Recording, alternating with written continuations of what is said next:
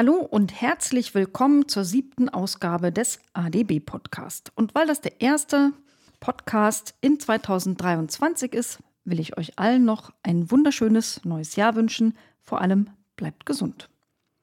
Ich bin Anke Domscheit-Berg, digitalpolitische Sprecherin der Linksfraktion im Bundestag und berichte mal wieder aus dem Maschinenraum des Bundestages. Hier wie immer vor allem aus dem Digitalausschuss. Da gibt es am Anfang ein paar Nachreichungen von der Ampel aus letzten Ausschüssen und dann gibt es hauptsächlich vier Themen, nämlich den Digital Services Act, eine Vergabe, eine Neuvergabe von Mobilfunkfrequenzen durch die Bundesnetzagentur, es gibt Neues zum geplanten Breitbandförderprogramm und, last but not least, das Breitbandportal aus dem Onlinezugangsgesetz wird hier auch vorgestellt. Alles das war Thema beim Digitalausschuss am 18. Januar 2023 zu unseren Nachreichungen. Das Justizministerium, das war am 30. November im Digitalausschuss zu Gast und Ende Dezember gab es ein paar nachgereichte Informationen. Ich hatte ja zum Beispiel gefragt, ob die Impressumpflicht überprüft wird. Die ist nämlich für ziemlich viele Menschen ein ziemlich großes Problem.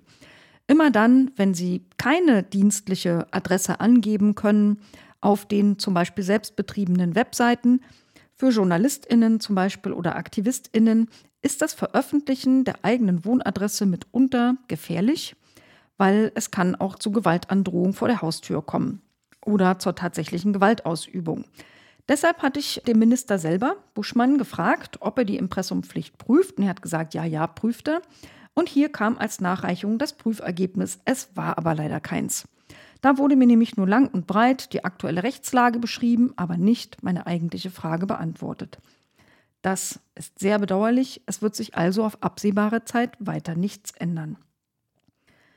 Unter anderem war aber auch gefragt worden, wie ist es denn jetzt eigentlich mit der Anwendbarkeit des NetzDG auf Mastodon?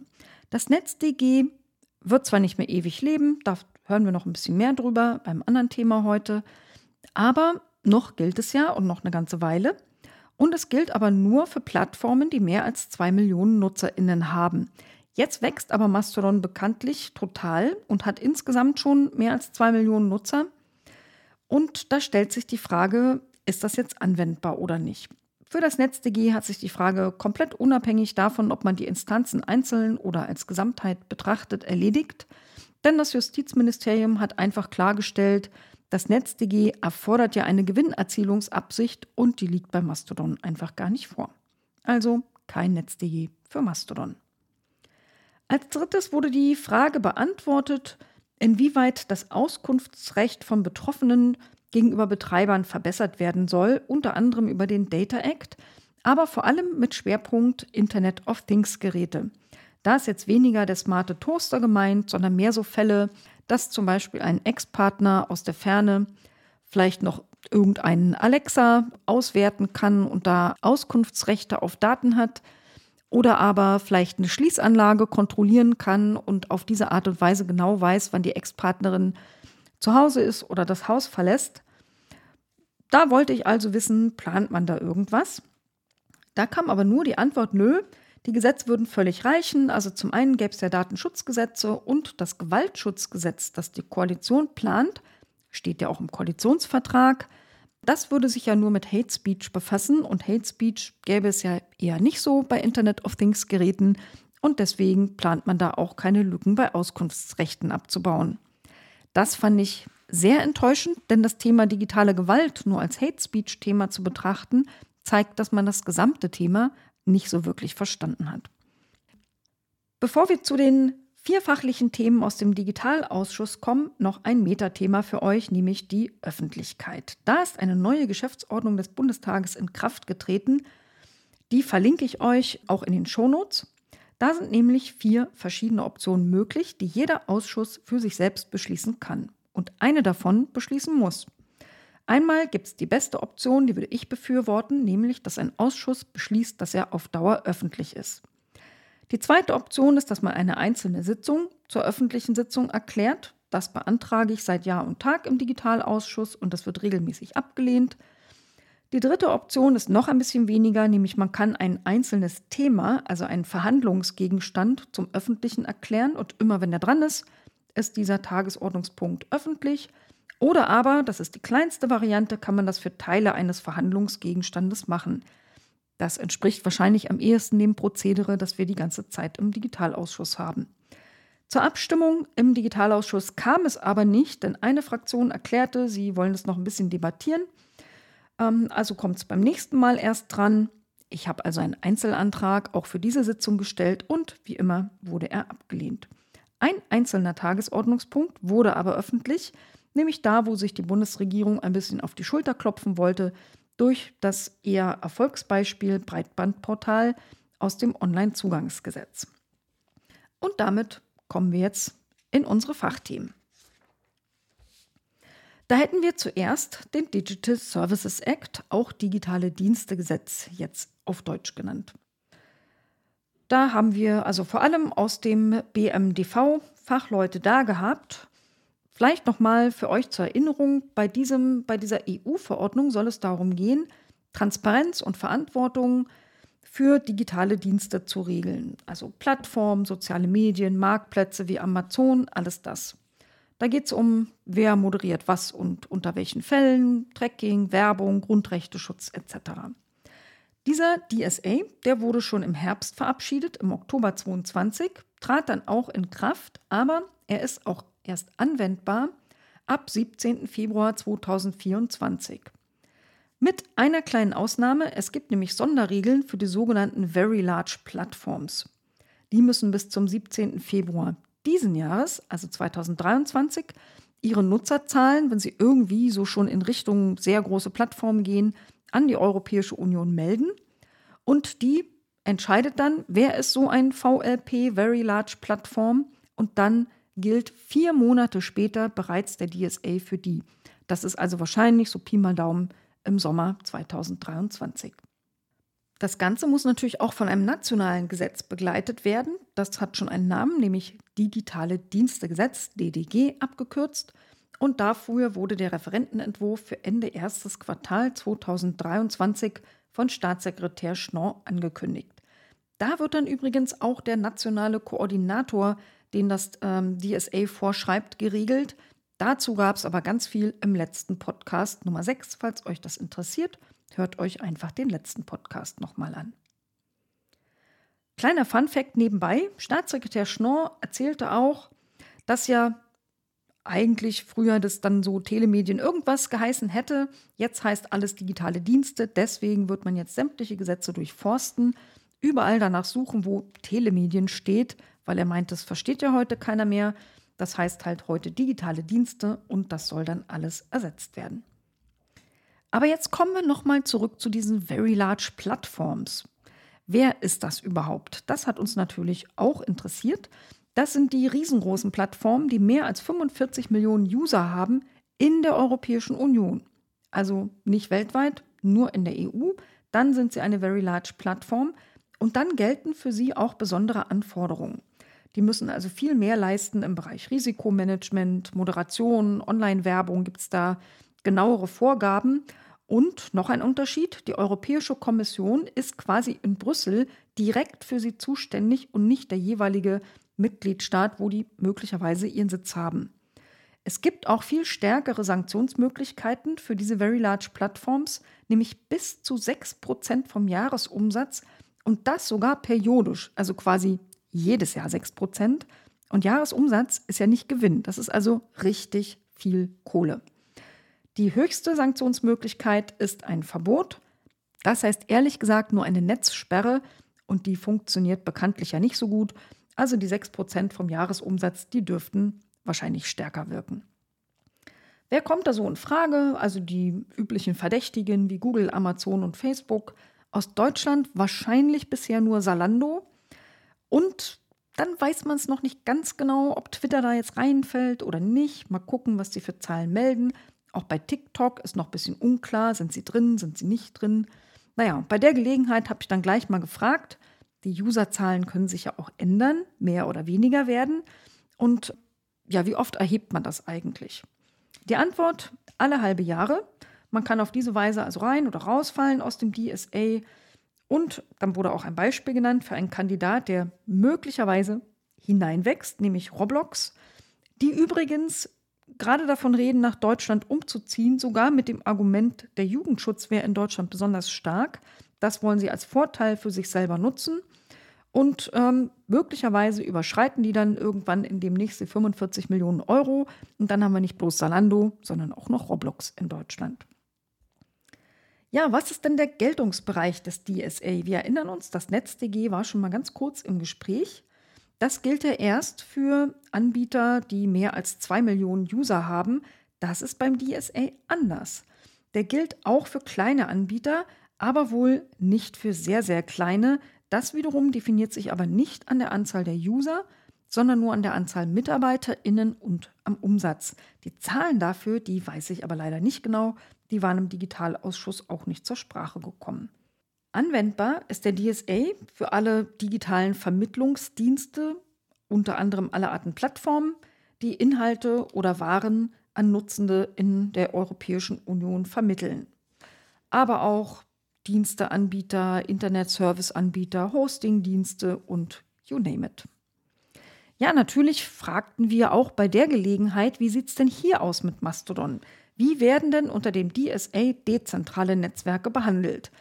Also wollte jemand von der SPD wissen, guckt man da jetzt die einzelnen Instanzen an oder addiert man die?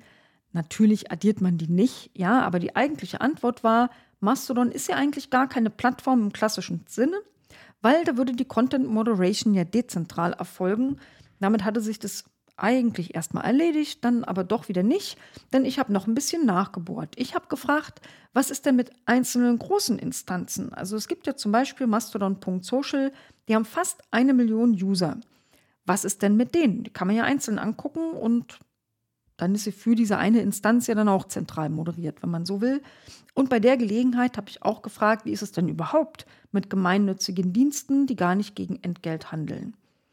Also Wikipedia zum Beispiel, die sind ja riesengroß, aber halt gemeinnützig. Da hat ein Vertreter des BMDV geantwortet, äh, dass der DSA nur für entgeltliche Dienste anwendbar ist und daher sowohl Mastodon als auch Wikipedia nicht betroffen seien.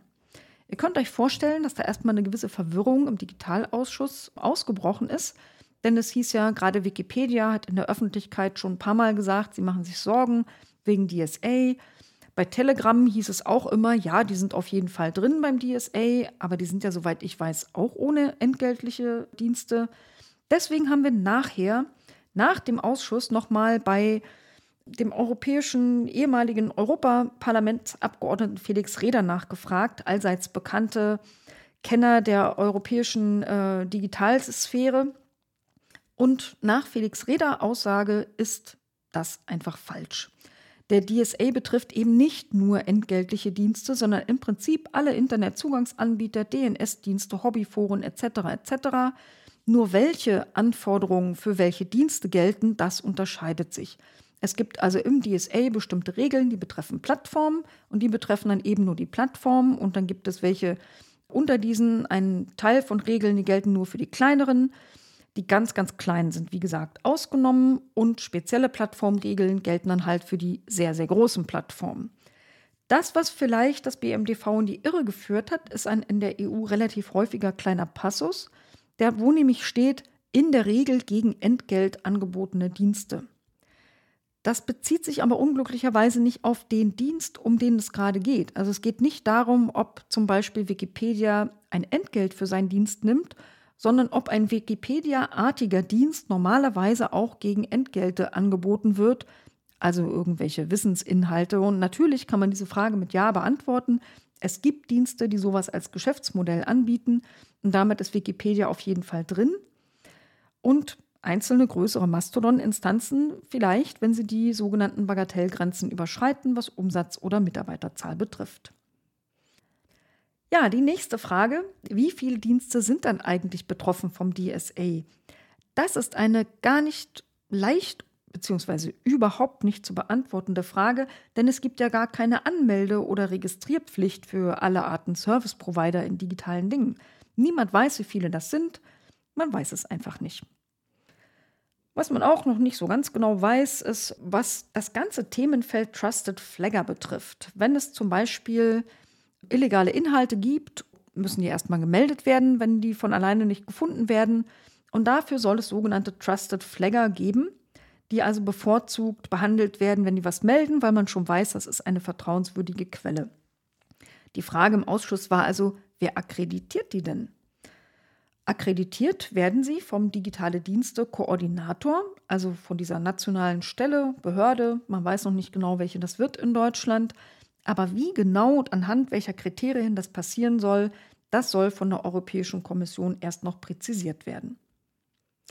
Ich habe dann noch mal an einer ganz anderen Stelle was nachgefragt, nämlich in Artikel 36 des Digital Services Act. Da steht was ganz Merkwürdiges zu einem sogenannten Krisenreaktionsmechanismus. Da steht nämlich drin, dass die Europäische Kommission die Plattformen zeitlich befristet direkt zu Risikoanalysen und zu scharfen Maßnahmen verpflichten kann, wenn es irgendwelche spezielle Krisen gibt. Und ich habe gefragt, was heißt das denn und vor allem, was sind scharfe Maßnahmen? Offenbar auch eine komplizierte Frage. Das Ministerium konnte mir das nicht sagen, hat aber davon geschwärmt, dass die Europäische Union jetzt ein richtig scharfes Schwert hat und dass man da alle denkbaren Maßnahmen sich vorstellen könnte. Ähm, die wurden nicht präzisiert. Es wurde nur gesagt, bis zum Verbot. Es blieb also insgesamt sehr mysteriös und ich muss sagen, ich finde es ein bisschen beunruhigend, dass wir ein für alle Mitgliedstaaten geltendes Recht haben, in dem drin steht, dass sich die Europäische Union irgendwelche scharfen Maßnahmen ausdenken kann und man nicht mal ganz grob weiß, was das so eventuell sein könnte. Im Ernstfall jedenfalls beschließt das Gremium sämtlicher nationaler Dienstekoordinatoren gemeinsam, was es da jetzt für scharfe Schwerter zücken will. Falls ihr euch fragt, was für Krisen können denn das sein? Also es liegt nahe, dass man sowas meint wie grob gefährliche Desinformationskampagnen, vielleicht bei der nächsten Pandemie oder wenn wieder mal ein Krieg ausbricht. Also solche Sachen sind da, glaube ich, mit gemeint. Wissen wollten wir auch, was wird denn jetzt eigentlich mit dem NetzDG? Das macht ja sowas ähnliches wie das DSA und irgendwie sind ja beide auch ein bisschen im Konflikt miteinander. Und da wurde nochmal klar und deutlich gesagt, das NetzDG wird komplett aufgehoben werden müssen. Das DSA ist nämlich viel umfassender und damit ersetzt es komplett das NetzDG. Das NetzDG beschreibt ja nur die Folgen für ganz bestimmte Straftaten. Beim DSA gilt das aber für alles, was illegal ist und nicht nur für eine Liste von bestimmten Straftaten. Außerdem sind beim NetzDG ja Dienste unter zwei Millionen Usern ausgenommen. Das ist beim DSA, habe ich gerade schon erklärt, ja auch nicht so. Und deswegen soll das NetzDG weg. Also ich war kein großer Fan vom NetzDG, aber es gibt eine Sache, die fand ich sehr positiv, nämlich dass es einen nationalen Zustellbevollmächtigten gibt.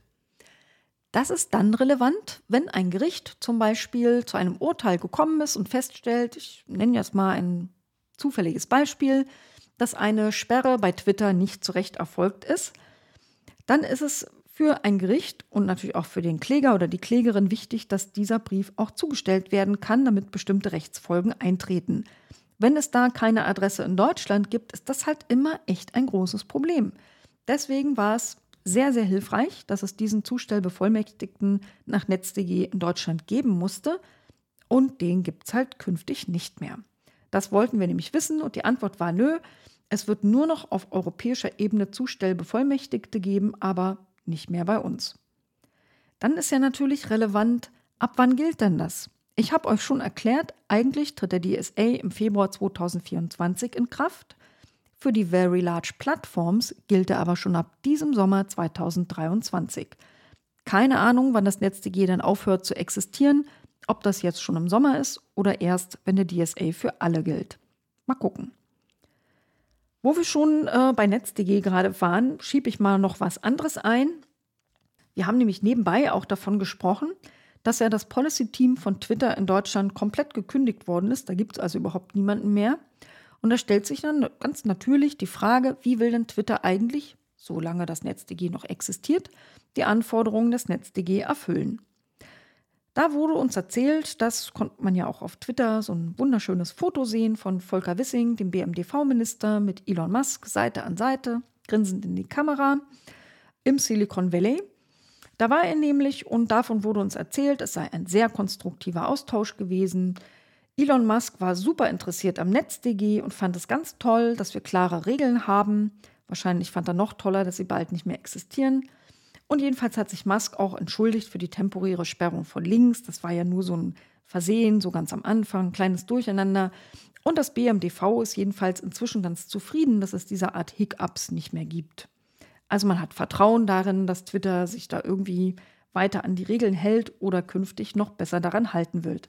Dieses Vertrauen habe ich nicht. Wir werden mal gucken. Ich habe vorgeschlagen, dass man Twitter selbst einmal vorlädt in den Digitalausschuss und wenn dem so sein wird, werde ich euch natürlich auch davon erzählen.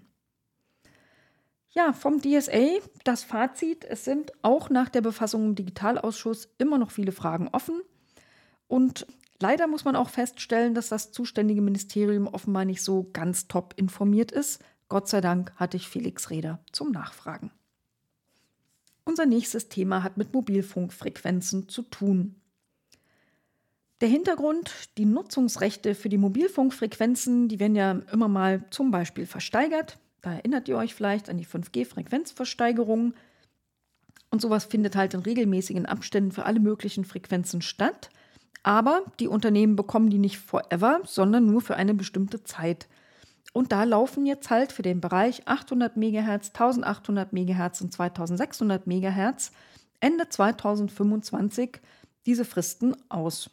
Und dann sind die quasi wieder keinem Unternehmen zugeordnet, und eine Nachfolgeregelung muss gefunden werden. Zuständig ist die Bundesnetzagentur, da wo ich auch im Beirat sitze und mich natürlich auch um dieses Thema interessiert kümmern werde. Und die BNetzA, die hat dazu jetzt ein Positionspapier veröffentlicht. Das enthält allerlei Eckpunkte und diverse Optionen. Nichts, worauf sich die BNetzA festlegen will, sondern im Prinzip eine Beschreibung ihrer allgemeinen Absichten, die sie mit der Regulierung hat und was so theoretisch für Optionen in Frage kämen. Dazu gab es jetzt ganz viele Konsultationen. 17 Stellungnahmen sind eingetrudelt von Telekommunikationsunternehmen, Diensteanbietern, von der Deutschen Bahn, vom Bundeskartellamt, also eine ganze Reihe. Klaus Müller, der Präsident der BNetzA, man kennt ihn noch früher, da war er Präsident des Verbraucherschutzverbandes, der hat in einem Eingangsstatement erstmal eine kleine Intro gegeben, auf dieses Positionspapier verwiesen, auch auf die Stellungnahmen und darauf, dass man das jetzt alles äh, erstmal in Ruhe auswerten wird. Und er hat gesagt, man erkennt natürlich auf den ersten Blick, die Netzbetreiber, die wollen tendenziell nicht mehr Wettbewerb, weil die wollen ja in Ruhe gelassen werden. Die Diensteanbieter, die ein bisschen im Wettbewerb mit ihnen stehen und bessere Chancen brauchen, die wollen aber mehr. Eine Entscheidung, wie diese Frequenzen jetzt neu vergeben werden, die soll erst bis ungefähr Ende zweites Quartal 2023 getroffen werden. Also super Zeitstress ist da jetzt noch nicht. Ganz klar gemacht hat Klaus Müller, wichtigste Regulierungsziele sind zwei, nämlich einerseits einen funktionierenden Wettbewerb sicherzustellen zwischen Netzbetreibern und Diensteanbietern vor allem, aber auch bei der Versorgung der Bevölkerung, wie sagte er es so ganz genau, große Sprünge zu erreichen. Ja, und äh, diverse Optionen, Handlungsoptionen hat er da erwähnt, stehen auch in diesem Eckpunktepapier. Das kriegt ihr natürlich auch verlinkt in den Shownotes.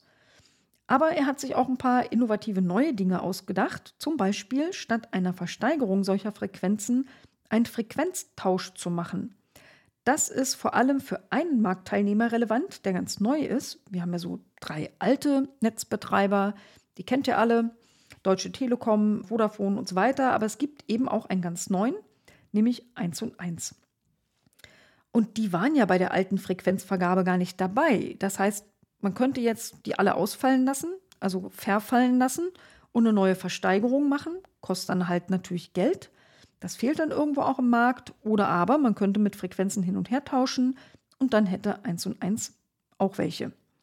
Das hätte also einen gewissen Charme. Aber noch ist da nichts entschieden. Mal gucken, wozu es am Ende kommt. Hauptthema war allerdings der Wettbewerb. Der Wettbewerb ist nämlich äh, nach meiner und nicht nur meiner Einschätzung sehr gestört. Und dazu muss ich euch den Markt mal ein kleines bisschen beschreiben.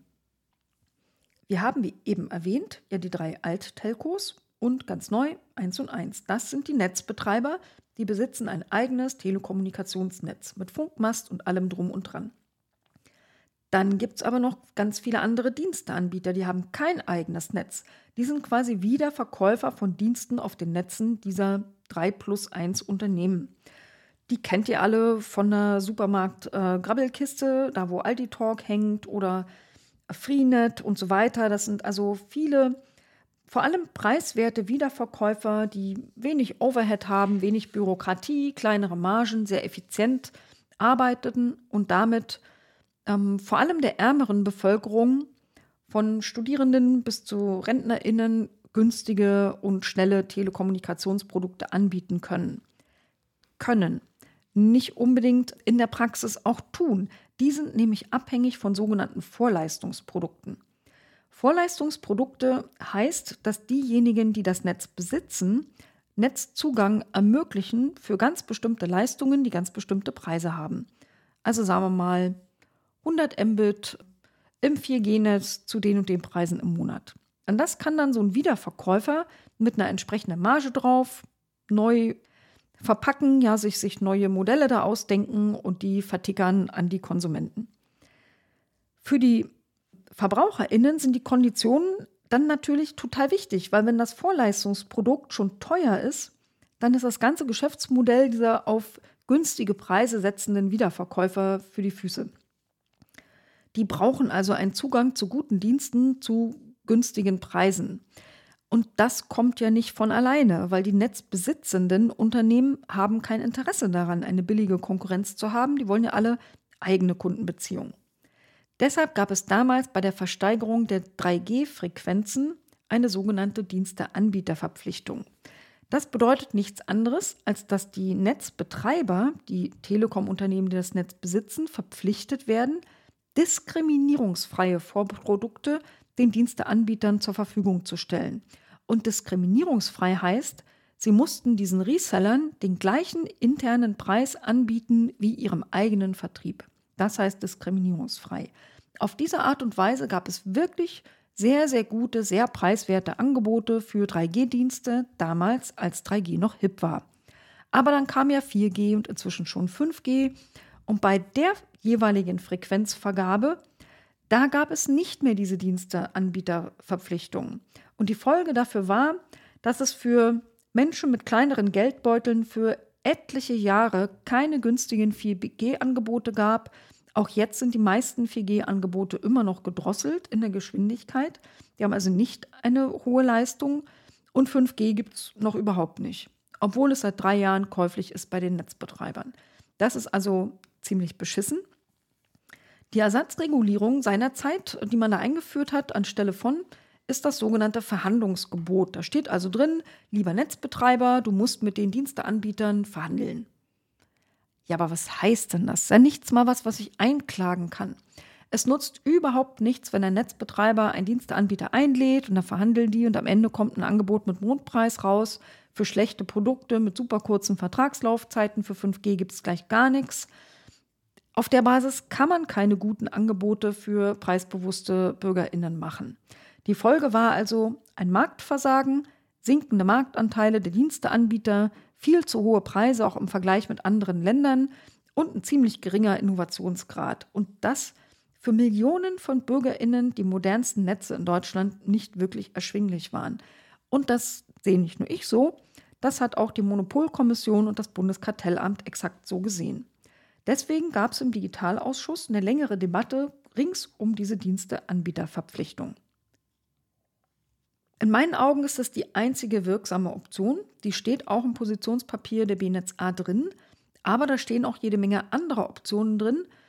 Zum Beispiel sowas garantiert völlig Ineffektives wie Verhandlungsgebot, also das, was wir bis jetzt schon hatten, was nicht funktionierte, aber mit Berichtspflicht. Also da müssen dann die Unternehmen sagen, eines Unternehmen hat eine Verhandlung angefordert und die hat dann am so und so vierten stattgefunden. Aber was soll denn das ändern? Also das Ergebnis ist ja immer noch unverbindlich. Es gibt keinen Anspruch auf ein diskriminierungsfreies Vorleistungsprodukt. Und das ist das, was man braucht. Und wir haben da ehrlich gesagt auch keine Zeit zu verlieren, weil hier kann ja auch eine Marktbereinigung stattfinden. Die preiswerten Reseller können aus dem Markt verdrängt werden und dann gibt es eben gar keine günstigen Angebote mehr für Menschen, die sich einfach äh, super teure Telekom-Verträge nicht leisten können. Und bei der Gelegenheit vielleicht nochmal die Erinnerung daran, Frequenzen sind ein öffentliches Gut. Und Teilhabe an der digitalen Gesellschaft für alle möglich zu machen, das geht eben nur, wenn es dafür bezahlbare Preise gibt. Und das steht als Regulierungsziel explizit auch im Paragraph 2 im Telekommunikationsgesetz drin. Also nicht nur ich, auch andere Abgeordnete waren deshalb für diese Diensteanbieterverpflichtung und ich hoffe wirklich sehr, dass sich die Bundesnetzagentur da bewegt. Die hat sich so ein bisschen rausgewunden, wenn man sie da festnageln wollte, weil der Entscheidungsprozess läuft ja noch und sie hat sich immer wieder darauf berufen, dass bisher mögliche Beschwerdefunktionen ja auch viel zu wenig genutzt worden sind. Vielleicht hätte man da ja noch was machen können. Aber ehrlich gesagt, es gab ja nicht mal eine Rechtsgrundlage, Dinge durchzusetzen, denn es gab ja nur ein Verhandlungsgebot und kein Recht auf ein Verhandlungsergebnis. Eine weitere Debatte rang sich so um die Versorgungsauflagen. Die sind ja eine Frage des Verbraucherschutzes und beziehen sich unter anderem auch auf die Erfüllung der Versorgungsauflagen bei der letzten Frequenzversteigerung, also wie viele Haushalte haben wie schnelles Netz und solche Sachen. Und da gab es eine wichtige Deadline, gerade Ende des Jahres 2022 für einige Auflagen. Und die wurden nicht alle erfüllt. Vor allem der neue vierte Netzbetreiber 1 und 1 hat offenbar großzügig seine Auflagen verfehlt. Bei der BNetzA hieß es, da mangelt es offenbar an Schwung. Da guckt man die nächsten Monate noch mal ganz genau hin. Und ansonsten erwartet man für die nächste Woche einen Zwischenstandsbericht zur Auflagenerfüllung der Telekommunikationsunternehmen. Und dann wird sich die BNetzA ganz genau angucken, inwieweit die tatsächliche Versorgung vielleicht sogar noch abweicht von dem, was die Netzbetreiber gemeldet haben. Vielleicht haben die ja gemeldet, Ziel erfüllt und in Wirklichkeit stimmt es gar nicht. Das wird also nochmal genau überprüft und dann tritt eventuell als Folge auch äh, die Möglichkeit von Sanktionen ein. Aber die BNetzA will da auf Nummer sicher gehen, weil da wird ja auf jeden Fall dagegen geklagt. Diese ähm, Differenz zwischen erlebter und juristischer Erfüllung der Versorgungsauflagen, so wurde das beschrieben, die war auch ein Thema. Weil tatsächlich ist es so, vielleicht haben die, selbst wenn man technisch misst, rein juristisch das, was in der Auflage stand, erfüllt, aber das, was so der, sagen wir mal, Annegret Musterfrau so bei der Reise auf einer Verkehrsader, Bahn oder Straße erlebt, weicht halt davon ab. Mit anderen Worten, fährt immer noch durchs Funkloch und da wurde uns gesagt, die neue Vergabe soll solche Wahrnehmungslücken verhindern, aber das sei total kompliziert. Um es weniger kompliziert zu machen, habe ich dann Klaus Müller mal einen einfachen Vorschlag unterbreitet, nämlich in den aktuellen Auflagen, also von der letzten Versteigerung. Da stand für die Verkehrswege drin, dass nur einer der vier Netzbetreiber jeweils diese eine Strecke mit Netz versorgen muss. Dann gilt diese Strecke als versorgt und für alle vier Netzbetreiber das Ziel als abgehakt. Das ist natürlich kompletter Bogus, wenn es nicht verbunden ist mit einer Auflage für ein Roaming auf der gleichen Strecke. Denn wenn man sich vorstellt, ja, vier Menschis fahren mit vier verschiedenen Verträgen auf der gleichen Strecke und einer hat zufällig äh, den Joker und dessen Unternehmen hat da die Strecke ausgebaut. Der hat jetzt also kein Funkloch mehr und alle anderen gucken immer noch in die Röhre so kann es ja wohl nicht sein und das ist dann auch keine gefühlte Abweichung, sondern eine tatsächliche Abweichung, obwohl juristisch das Ziel erfüllt worden ist. Solche Regulierung darf man einfach nicht mehr machen und da erwarte ich von der BNetzA, dass das beim nächsten Mal verhindert wird. Mich hat auch interessiert, wo wir schon äh, beim Mehrfachausbau sind, dass es ja gar nicht unbedingt das Ziel sein kann, bei vier Netzbetreibern vier Netze parallel auszubauen. Ehrlich gesagt, kompletter Schwachsinn. Wir reden ja nicht umsonst von Klimakrise und Ressourcensparsamkeit. Man braucht keine vier parallelen Netze und deshalb habe ich gefragt, ob bei der künftigen Regulierung auch das Thema Nachhaltigkeit und Ressourcensparsamkeit irgendeine Rolle spielt, indem man zum Beispiel inländisches Roaming nicht mehr nur der Freiwilligkeit überlässt, sondern gezielt pusht. Die BNetzA meinte, man hätte ja eigentlich schon ganz positive Erfahrungen beim innerdeutschen Roaming, so auf freiwilliger Basis. Aber ja, ja, Ressourcen sparen total wichtig. Natürlich müsse man die Resilienz und Versorgungssicherheit klarstellen, ist ja keine Frage. Also man kann ja zwei parallele Anbieter haben, aber vier nun wirklich nicht. Und ob das dann in der Praxis so ein wichtiger Aspekt sein wird, wie er angekündigt hat, das glaube ich noch nicht so ganz. Aber mal gucken, vielleicht kommt da ja noch was. Ja, wir bleiben bei Kommunikationsversorgung und kommen zu Thema 3. Das war das neue Breitbandförderprogramm. Da ist eine neue Richtlinie geplant. Die war auch nötig, denn die alte Richtlinie, eine graue Fleckenförderung, die wurde abrupt von einem Tag zum anderen am 17. Oktober 2022 beendet. Die Mittel für 2022 waren nämlich einfach mal alle. Drei Milliarden waren da drin, die waren dann schlicht weg. Das ist noch nicht alles abgearbeitet, denn die 317 Anträge, die bis zum 17. Oktober noch eingereicht waren, die werden alle noch so nachbearbeitet. Ein insgesamtes Volumen übrigens von 1,5 Milliarden hatten die letzten. Und das hat echt viele Leute geärgert, weil dieser Stopp so völlig ohne Ankündigung kam. Und eigentlich erwartete man dann mindestens, dass ab 1. Januar 2023 eine neue Richtlinie folgt. Und jetzt haben wir Mitte Januar, ist noch keine da. Die Begründung dafür war, dass man wegen der Erfahrungen im Herbst, dass da so plötzlich innerhalb einer Woche 450 Millionen Euro Volumen Anträge gestellt worden sind, das will man nicht nochmal haben und deswegen ändert man den Kurs und das kostet jetzt einfach Zeit. Die Richtlinie ist zumindest in Eckpunkten schon fertig. Es ist also die ähm, beschlossene Strategie, dass man dort am meisten fördern will, wo die meisten weißen Flecke, also die höchsten Bedarfe sind. Da gab es einen intensiven Austausch mit den Ländern, gerade im Dezember 2022. Es gibt nochmal einen Branchendialog am 19. Januar. Und es wird dabei jeweils diskutiert, das Eckpunktepapier und ein Fördermittelschlüssel für die Bundesländer. Die Richtlinie selber soll dann nach Finalisierung von Kleinigkeiten März 2023 kommen.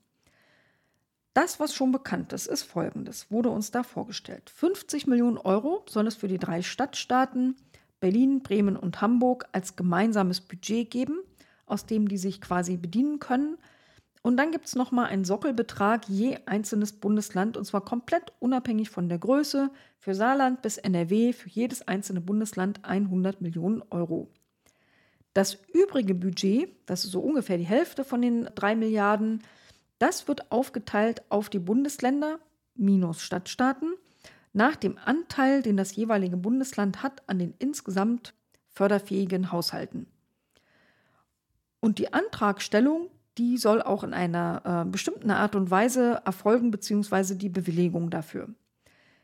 Diese Förderung soll erstmal laufen bis September 2023 und es gibt eine sogenannte Fastlane-Bearbeitung, also so eine Überholungsspur, und zwar für alle Anträge, die irgendwie mit weißen Flecken zu tun haben. Also da, wo das Internet am lahmsten oder gar nicht da ist, da soll sofort bearbeitet und sofort bewilligt werden. Alle anderen Anträge, sagen wir mal eine Region, die hat schon 100 Mbit, ist ja nicht ganz so lahm, aber nicht richtig schnell, die wollen ein Gigabit, die müssen warten bis September und nur wenn dann alle Fastlane-Anträge bearbeitet und bewilligt sind und es ist dann noch Geld übrig, dann werden diese anderen Anträge bearbeitet. Sollte ein Land sein Budget, die sind ja alle gedeckelt, ne, 100 Millionen plus der Anteil nach Anzahl förderfähiger Haushalte, wenn ein Land sein Budget nicht ausgeschöpft hat, dann geht es zurück in so eine Art Resttopf und aus dem Resttopf können sich dann die Anträge bedienen, von Bundesländern, die zu viele Anträge hatten und ihr Budget quasi überzeichnet haben. Das ist also der aktuelle Plan. Außerdem wurde beschlossen, die sogenannten Markterkundungsverfahren zu flexibilisieren. Bis jetzt war das ja so, dass man also zum Beispiel als Kommune die Telekommunikationsunternehmen gefragt hat, hey, willst du ausbauen in den nächsten drei Jahren, ja oder nein? Wenn das Unternehmen gesagt hat, ach nö, ich mache mal ein bisschen Prosa, kleines Dorf, bei euch wohnt keiner, lohnt sich für uns nicht. Die drücken das natürlich vornehmer aus und sagen einfach nein, kein Ausbau geplant. Dann hat ja unter Umständen die Kommune selber das in Angriff genommen, unter Umständen auch mit Fördergeldern. Und das soll jetzt ein bisschen geändert werden. Also Flexibilisierung des Verfahrens heißt, bis jetzt war ja ein Tele Telekommunikationsunternehmen mehr oder weniger an seine Aussage gebunden.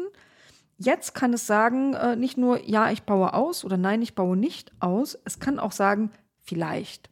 Und dieses vielleicht, das bedeutet, dass es sagt, ja, ich baue aus, aber nur, wenn der Anteil der Haushalte in diesem jeweiligen Ort, die dann bei mir einen Vertrag machen, mindestens, sagen wir mal, 35 Prozent ist. Und das BMDV fände es wohl auch toll, wenn die Gemeinde da jeweils unterstützt, mit anderen Worten so ein bisschen vertriebsarm macht für die Telekom-Unternehmen, damit man auf diese 35, 40 Prozent kommt. Kommt man nicht auf die, dann kann das Unternehmen auch sagen, ach nö, dann doch nicht. Und auf diese Weise kommt diese Art vielleicht zustande beim Markterkundungsverfahren. Immer wieder äh, kann man ja beim BMDV auch hören, dass man so große Angst davor hat, dass Fördermittel den privaten Markt beeinträchtigen. Ist ja auch klar, ist von der FDP geführt. Die wollen, dass möglichst viele Euros direkt bei den Unternehmen landen und nicht über Fördergelder ein Ausbau stattfindet, zum Beispiel von einer durch eine Stadt und nicht durch ein Telekommunikationsunternehmen. Da hat ein Abgeordneter sehr klug gefragt, gibt es denn überhaupt irgendeine Evidenz dafür? konnte man eine Verdrängung wirtschaftlichen Ausbaus durch geförderten Ausbau feststellen. Und da musste der äh, Vertreter des BMDV klar sagen, nö, bisher nicht. Der Anteil ist eigentlich seit Jahren konstant. Also ungefähr 90 Prozent werden privatwirtschaftlich ausgebaut, ungefähr 10 Prozent staatlich gefördert. Mal sind 87 versus 13 Prozent, aber eigentlich ist es immer ungefähr gleich. Aber, hieß es sofort, das könnte sich ja ändern. Es könnte ja total die große Verdrängung geben, wenn diese Fördergeldanteile steigen, zum Beispiel über drei Milliarden im Jahr. Also man hat immer noch Angst davor, dass die arme Privatwirtschaft da benachteiligt wird. Das ähm, hat auch schon zu tun mit dem nächsten Thema. Da geht es nämlich um Überbau. Ihr erinnert euch, mit Überbau bei Glasfaser ist gemeint, irgendwer, zum Beispiel eine Kommune, hat schon eine Glasfaser im Ort verlegt und dann kommt nachträglich ein Unternehmen, ein Telekom-Unternehmen daher und legt noch mal eine Glasfaser daneben. Das ist auch eine absolute Ressourcenverschwendung und es bindet auch kostbare Tiefbaukapazitäten, die nämlich im Moment eine der größten Bremsen im Glasfaserausbau ist. Und da fragte ein Abgeordneter der Grünen nach und hat gesagt, in Köln, da hat ja ein städtisches Unternehmen, die Netkolonnen, schon vor Jahren mit Glasfaser ausgebaut. Da will die Deutsche Telekom mehr als 200.000 Anschlüsse offenbar überbauen und mit eigenen Glasfasern versorgen. Also wirklich fies. Und deswegen auch die Frage des grünen Abgeordneten, ob eigentlich Unternehmen, die derart gegen das Gemeinwohl agieren, künftig irgendwie sanktioniert oder wenigstens von Förderungen ausgeschlossen werden könnten. Das BMDV hat also gleich Gänsehaut gekriegt und hat gesagt, nein, nein, es gibt gar keine Rechtsgrundlage für ein Verbot des Überbaus und auch einen Ausschluss von Förderungen. Das kann man eigentlich gar nicht machen. Das ist total kompliziert und schwierig und auch bürokratisch und überhaupt. Es sei ja auch nicht jeder Überbau gleich. Aber das Thema ist natürlich virulent und total wichtig. Man würde sehr viel darüber diskutieren, aber, aber freier Markt. Naja, ich habe nochmal nachgehakt, denn im Eckpunktepapier des BMDV stand ja drin, wörtlich, dass man dem Überbau entgegenwirken will. Und ich wollte da mal wissen, okay, also Verbot soll es nicht geben, Ausschluss von der Förderung soll es nicht geben, aber mit welchen Maßnahmen soll denn nun dem Überbau entgegengewirkt werden? Das war jetzt eine echt schräge Antwort. Also das BMDV äh, vertritt die Position, dass man durch Branchendialoge am ehesten den Überbau verhindert. Und darunter meinen sie, dass man zum Beispiel einen regionalen Vertreter eines Telekommunikationsunternehmens in so eine Art runder Tischgespräch bringt mit einer Kommune. Und es wurde erwähnt, dass auch die Markterkundungsverfahren, gerade die flexibilisierten, dass die dazu führen sollen, dass man keinen Überbau mehr kriegt. Also wenn zum Beispiel ein Unternehmen sagt, es baut nur aus, wenn die Akzeptanzrate der Haushalte über, weiß ich, 35 Prozent liegt, dann soll kein Überbau stattfinden. Aber echt mal, überlegt einfach mal selber, dieser Überbau in Köln, 200.000 Haushalte, wie hätte der denn durch einen Branchendialog oder ein Markterkundungsverfahren verhindert werden sollen? Der findet jetzt statt bei Glasfasern, die schon seit Jahren da liegen. Das ist also komplett bogus. Damit hat mich das BMDV exakt null überzeugt. Im Gegenteil, es hat bestätigt, dass es kein Interesse daran hat, wirklich dem Überbau entgegenzuwirken. Ja, zwei kleine, äh, klitzekleine Themen zu dem äh, Feld hatten wir auch noch. Ich habe mal gefragt, seit Dezember 22 liegt ja eine neue EU-Richtlinie zur staatlichen Breitbandförderung vor. Die schreibt vor, dass man staatlich nur noch dann fördern kann, wenn mindestens eine Verdreifachung der Bandbreite eintritt. Und wollte wissen, ob das in, dem, in der geplanten Ausgestaltung der neuen Richtlinie dann auch so drin ist. Die erhoffte Antwort war ja und so soll es ja auch sein. Und dann haben wir als letztes Thema noch wissen wollen, wie ist es denn jetzt mit dem mindertiefen Verlegeverfahren? Also wo man nur so 40, 50 Zentimeter in die Erde reinritzt und dann so eine Glasfaser reinliegt, statt riesengroße ähm, Kanäle zu graben mit großer Technik und vielen Bauleuten. Das war ja schon mehrfach Thema, denn diese Verlegeverfahren sind viel schneller, damit auch viel preiswerter, aber sie werden nicht akzeptiert von Kommunen, weil zum Beispiel keine DIN-Norm dafür vorliegt. Die soll jetzt aber wirklich kommen. Sie ist im Konsultationsprozess bis März, April 2023 und im April, Mai rechnet man damit, dass die DIN-Norm endlich veröffentlicht ist und vielleicht gibt es ja dann mehr Akzeptanz in Kommunen und einen schnelleren Ausbau durch eine einfachere Verlegung. Ja, das letzte Thema hat dann auch wieder mit Breitband zu tun, diesmal als Onlinezugangsgesetz Verwaltungsdigitalisierungsleistung. Da hatten wir zwei Gäste im Ausschuss, nämlich einmal Dr. Christina Sinemus, hessische Ministerin für digitale Strategie und Entwicklung, und Staatsminister Alexander Schweitzer, der ist im Ministerium für Arbeit, Soziales, Transformation und Digitalisierung im Land Rheinland-Pfalz. Vielleicht ein bisschen Hintergrund, worum es eigentlich geht. Dieses Digitalportal, das soll Antragsverfahren für die Verlegung von Glasfaser bearbeiten. Das ist nämlich ein sehr langwieriger Prozess. Also so ein normaler Antrag dauert etliche Monate, mindestens vier. Und es gibt einen super hohen Leidensdruck, weil wir brauchen Glasfaser und wir haben eigentlich keine Zeit zu verlieren. Da ist auch richtig viel Papier involviert. 1000 Anträge hat man uns erklärt, sind ungefähr 1000 Leitsordner. Also lästig mit anderen Worten, und zwar sowohl für die bearbeitende Behörde, die da Anträge genehmigen soll.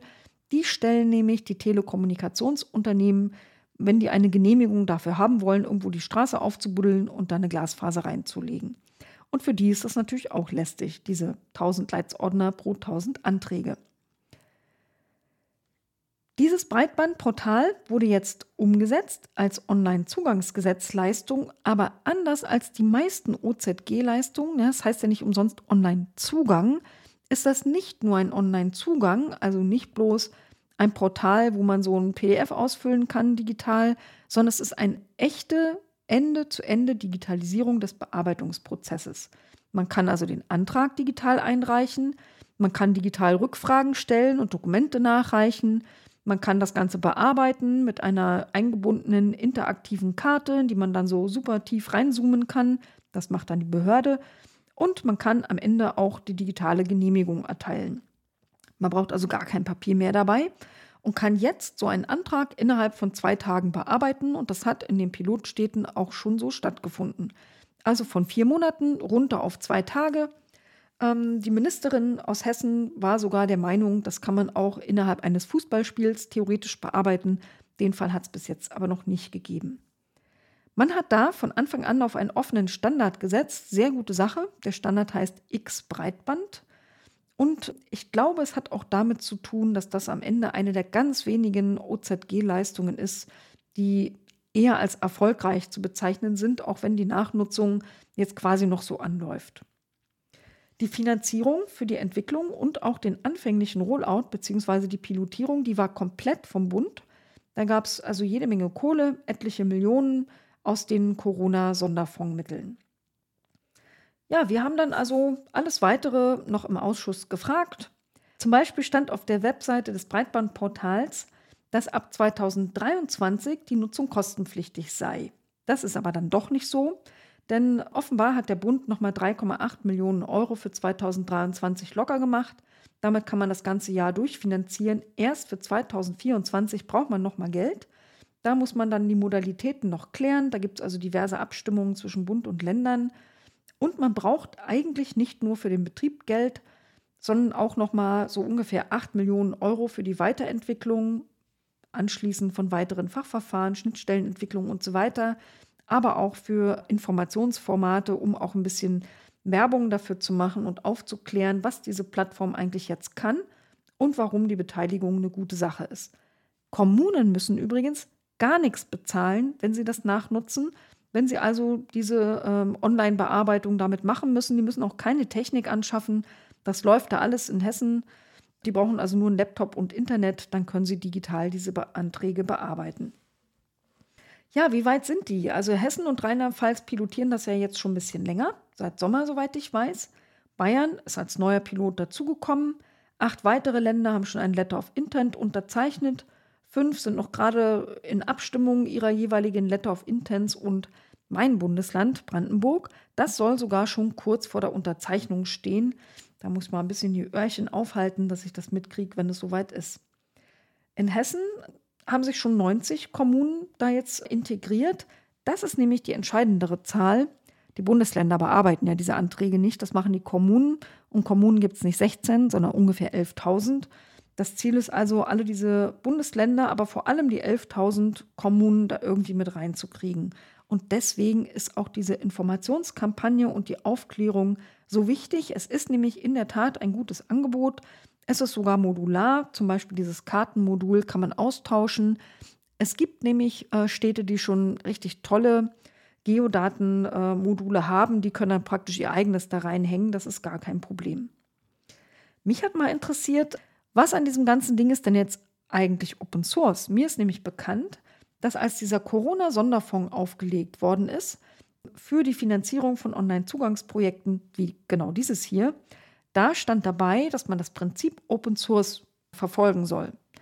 Ich habe mal in einer schriftlichen Frage oder ich glaube in einer kleinen Anfrage den Bund gefragt, was von diesen ähm, ausgegebenen Mitteln für OZG ist denn in einer Open Source Software geendet? Und das wusste der Bund nicht und hat gesagt, da müsse man die Länder fragen. Der Bund hatte selber nicht nachgefragt. Also habe ich mal diese beiden anwesenden Länder, Hessen und Rheinland-Pfalz, gefragt. Die wussten das aber nicht. Das fragen sie nach und das wird mal wieder eine Nachreichung für euch. Diesmal nicht aus einem Ministerium, sondern aus zwei Bundesländern. Meine letzte Frage, auch an diese beiden Bundesländervertreterinnen, war, ich glaube, dass es vor allem zwei Erfolgsfaktoren waren, nämlich einmal, dass man einen offenen, verpflichtenden Standard, dieses X-Breitband, benutzt hat und dass man eine ordentliche Finanzierung hatte, die dazu geführt haben, dass dieses OZG-Projekt deutlich erfolgreicher war als andere. Und deswegen wollte ich wissen, so nachdem OZG jetzt schon fünf Jahre alt ist und eigentlich ausgelaufen im letzten Dezember, man ja jetzt erst verkündet hat, dass Bund und Länder gemeinsam beschließen wollen, welche OZG-Standards es geben soll, verbindlich hoffentlich, und auf welche Art Prozess man sie festlegen will. Da wollte ich also wissen, wie ist dann der Stand der Verhandlungen? Also BMDV als Bundesvertreter und zwei Bundesländer saßen da jetzt gerade im, im Digitalausschuss, aber keiner von denen konnte mir zum Verhandlungsstand irgendwas sagen. Tja, also immerhin hat Staatsminister äh, Schweizer aus Rheinland-Pfalz gesagt, ja, ja, die beiden Erfolgsfaktoren sieht er ganz genauso. Als dritten hat er noch den hohen Leidensdruck ergänzt. Aber nein, zu den Verhandlungen weiß er nichts. Das ist wirklich schade, weil ich glaube, das Standardsthema ist eines der wichtigsten, dass gerade das total verkackt wird im Thema Digitalisierung der Verwaltung. Ja, und damit war es das wieder aus dem Maschinenraum des Bundestages.